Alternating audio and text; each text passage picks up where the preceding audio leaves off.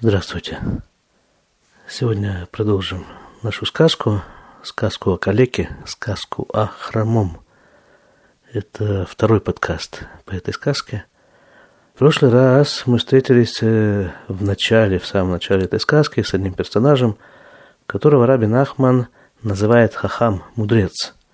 И вот перед своей смертью этот мудрец собрал своих сыновей, всю свою семью и завещал им поливать деревья – и мы там достаточно подробно говорили о этой символике, что такое дерево, что такое поливать дерево, и кто, собственно, такой этот поливающий.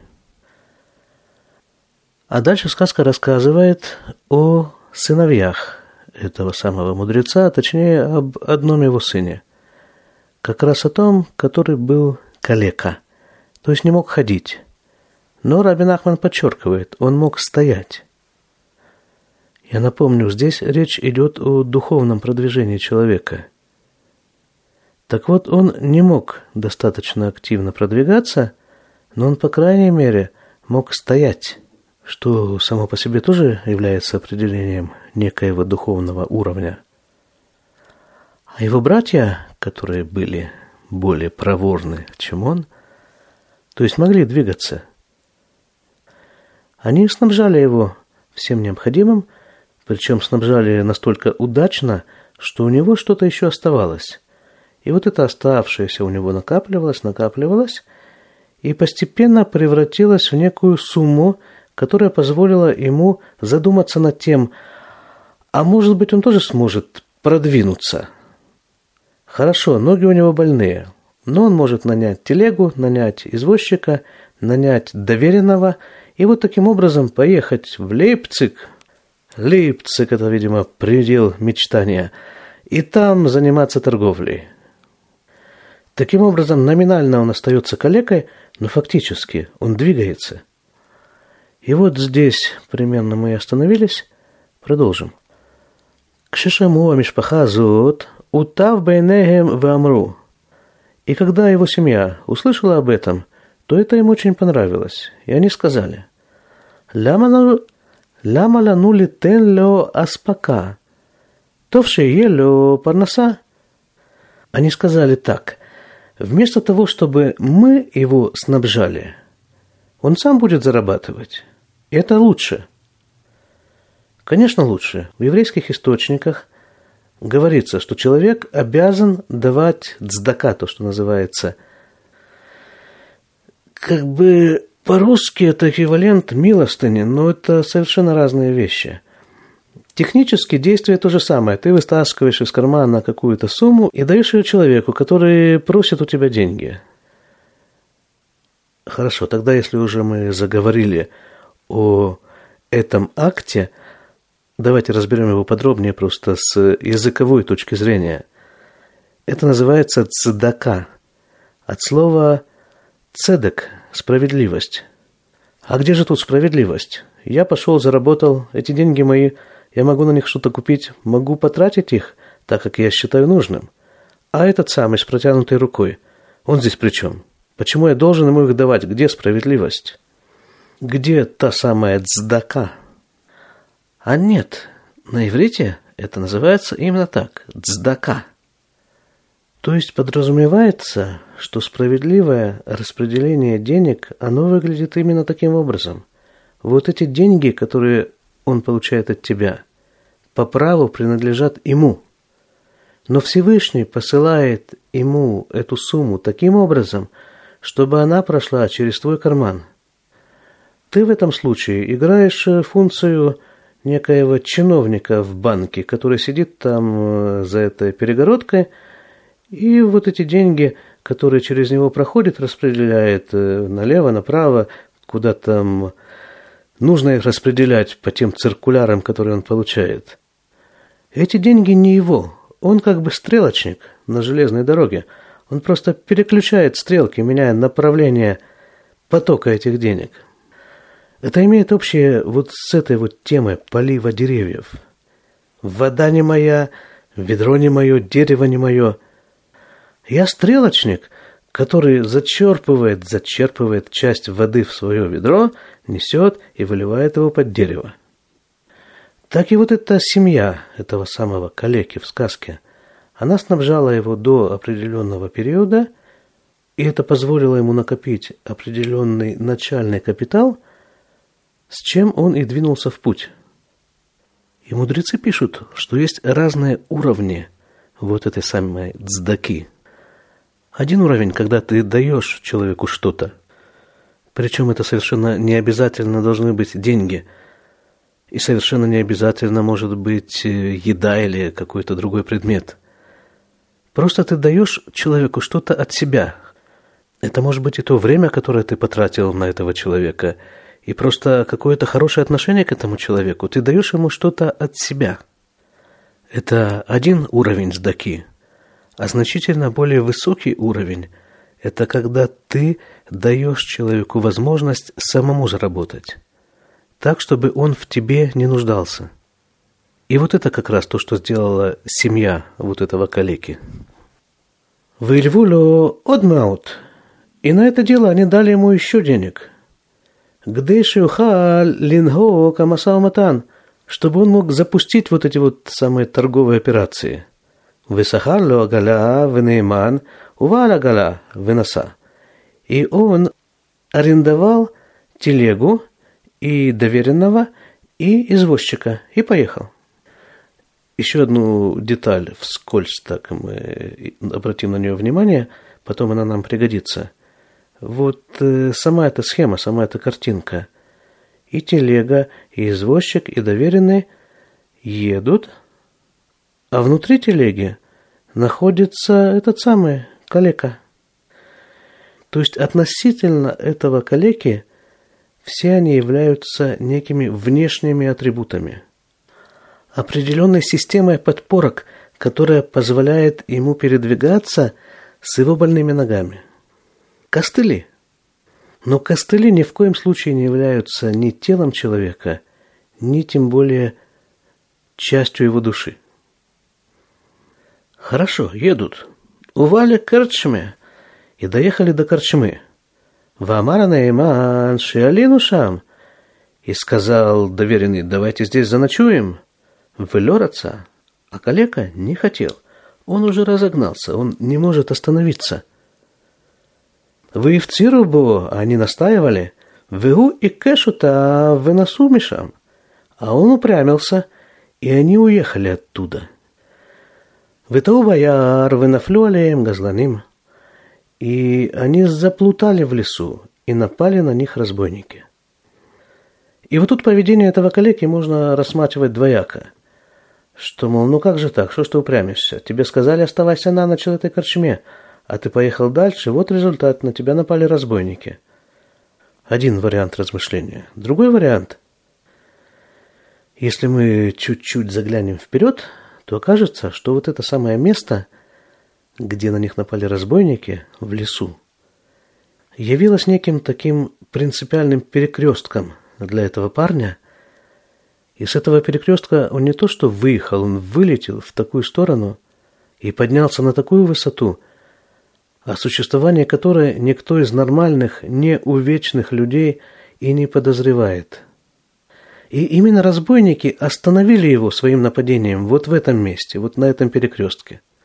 Если бы все шло гладко и не было бы никаких разбойников, то они бы просто проскочили это место, этот перекресток на полном скаку, и поехали бы в свой Лейпциг. Но ему-то на самом деле нужно было не в Лейпциг – а вот именно туда, вот в эту вот глубину леса, в то место, где на него напали разбойники. Еще одна идея. Мы говорили про нее несколько раз, и в предыдущей сказке про Равина, его единственного сына, мы говорили о том, что когда человек начинает двигаться в нужном ему направлении, на него тут же нападают те или иные разбойники. Или, может быть, у него ломается ось от телеги, или, может быть, падает лошадь, или еще что-нибудь происходит, что пытается его остановить. И это знак того, что ты идешь туда, куда нужно. Это индикатор. Если у тебя все идет гладко, нужно крепко задуматься, а туда ли ты идешь. Как говорил мой учитель, если ты едешь на велосипеде и чувствуешь, что тебе легко ехать, значит ты катишься вниз.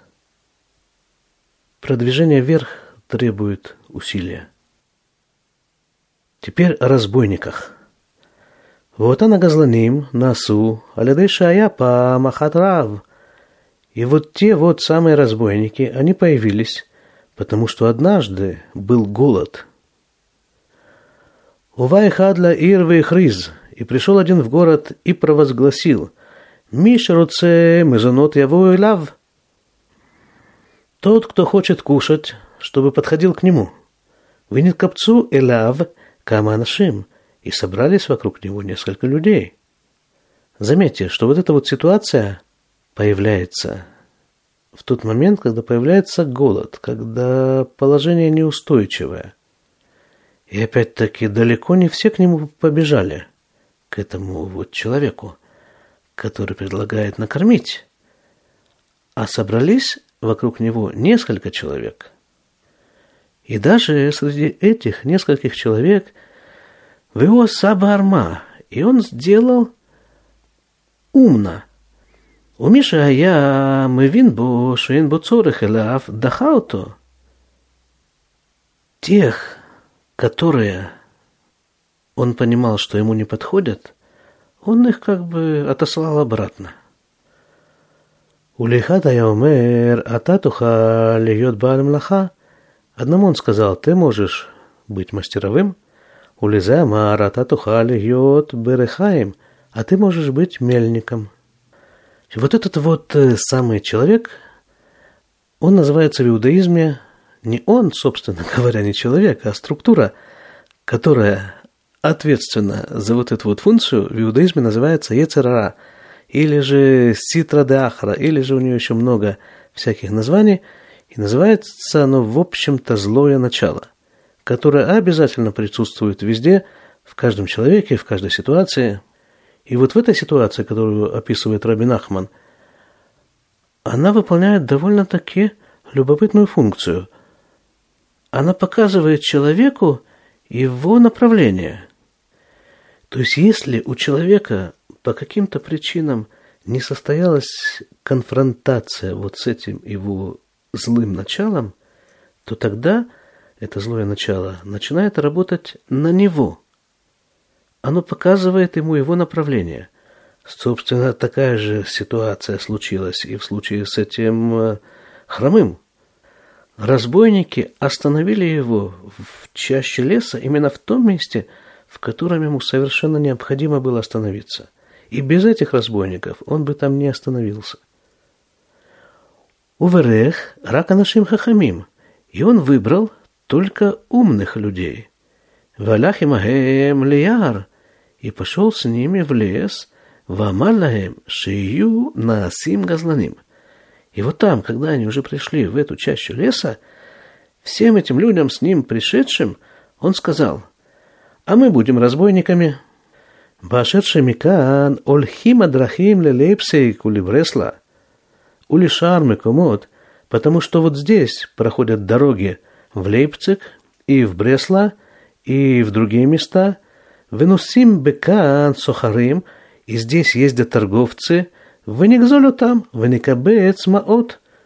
Мы их будем, так сказать, потрошить и отнимать у них денежку. Вы нафлю и напали на них, в скобках – היינו אלו הגזלנים הנ"ל נפלו על הבן הנ"ל שלא היה יכול ללך.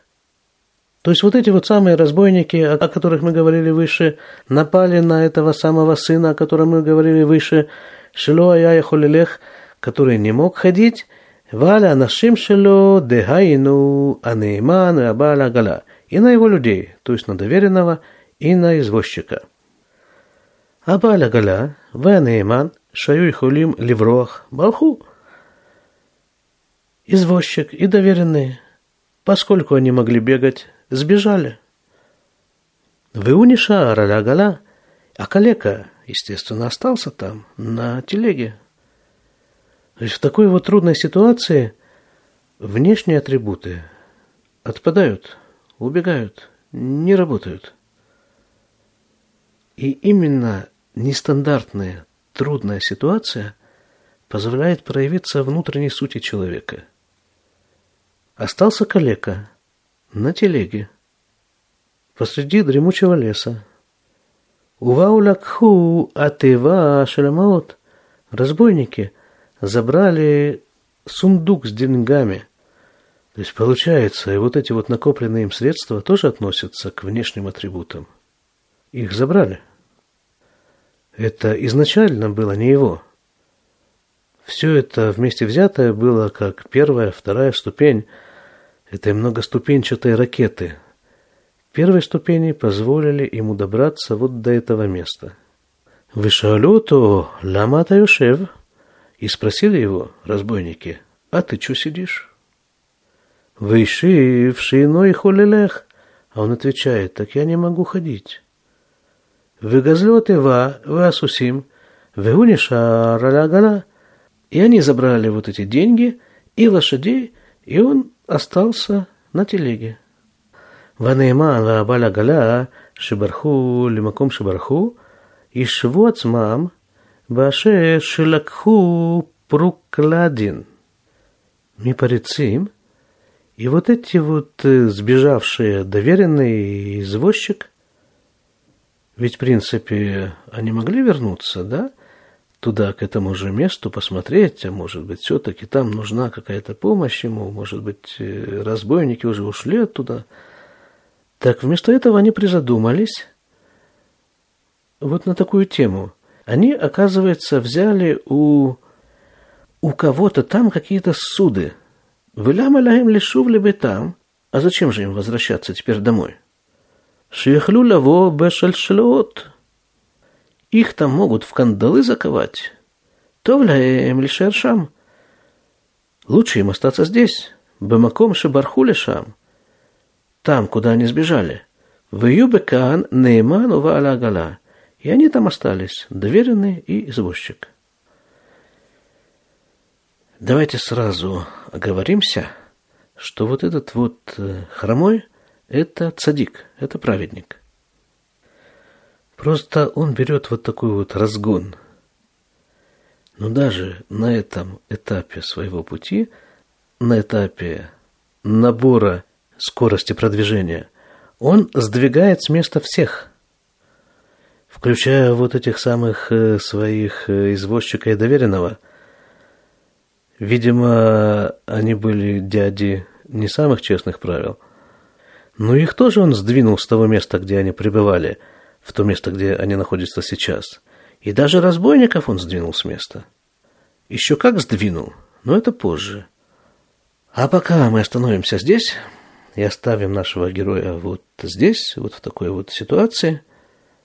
Калека, который не может ходить, сидит на телеге один – в дремучем лесу, в который он, собственно, сам и заехал.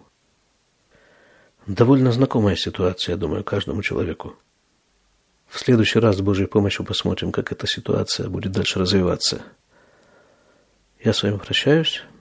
Всего вам самого-самого-самого хорошего.